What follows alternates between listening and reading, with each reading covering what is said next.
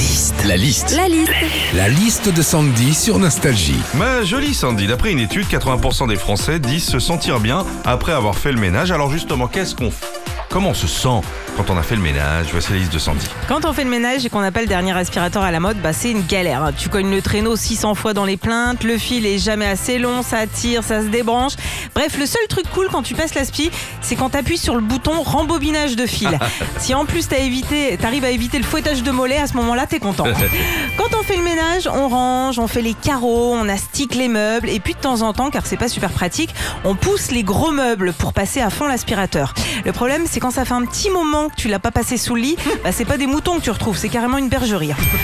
Quand on fait le ménage, justement, après l'aspirateur, on passe la serpillière. Et je peux vous dire que quand vous avez un bébé à la maison, bah, c'est cool, hein, parce que la serpillière, il a pas sa votre place. Bon, ça coûte cher en pyjama, mais au moins le ménage est fait. Enfin, faire le ménage, c'est aussi ranger ses affaires. Un tas de linge dans la panière qui traîne au pied du lit, deux, trois pantalons en vrac sur la commode, quatre, cinq pulls en boule sur une chaise.